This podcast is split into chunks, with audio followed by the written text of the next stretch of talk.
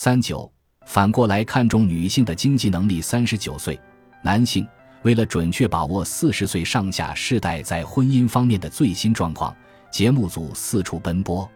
起初，主要是围绕女性的婚姻观念进行采访拍摄。当逐渐意识到事态严重后，节目组认为，仅仅这些是不够的。在未婚化愈演愈烈的当下，不能仅仅围绕女性，也应该采访了解一下男性的婚姻观念。迄今为止，日本社会明显存在一种默认的观念，即女性有朝一日最终还是要回归家庭，靠自己工作获取收入是无法生存的。然而，随着男女雇佣机会均等法的颁布施行，在如今四十岁上下的这一代女性踏入社会前，女性在日本的社会地位已经大不同了。选择专事家庭主妇业的人逐渐减少，越来越多的人选择和男性一样享有劳动和工作的权利。不难想象，这种变化也会以某种形式给中年女性结婚等各种状况带来一定的影响。与此同时，中年男性的情况又如何呢？事实上，这种变化不仅仅对于女性，对于男性的结婚也同样带来了影响。这一点也不奇怪。有一项统计指标可以印证，如今日本的男性和女性越来越不愿意结婚，表示调查对象在五十岁时仍未结婚的人数比率的生涯未婚率。从日本跨入平成时代起，男女的比例均呈持续上升的趋势。如下图所示，一九九零年，男性的生涯未婚率为百分之五点五七，而最新调查二零一五年中，这一比例上升到了百分之二十三点四，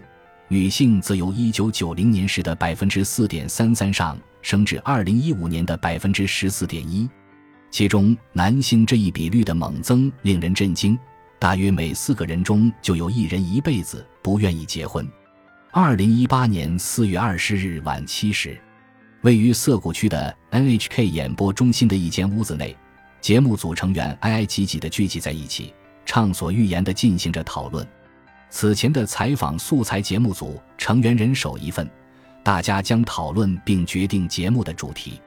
中年危机观察：失意的一代的第二部分，主要围绕第一部分没有提及的婚姻这一思路进行了一系列的采访活动。通过采访了解到，就中年女性而言，以往根深蒂固的家庭主妇观念日渐淡薄。这种观念上的变化不仅可能对女性踏入社会、参与社会产生影响，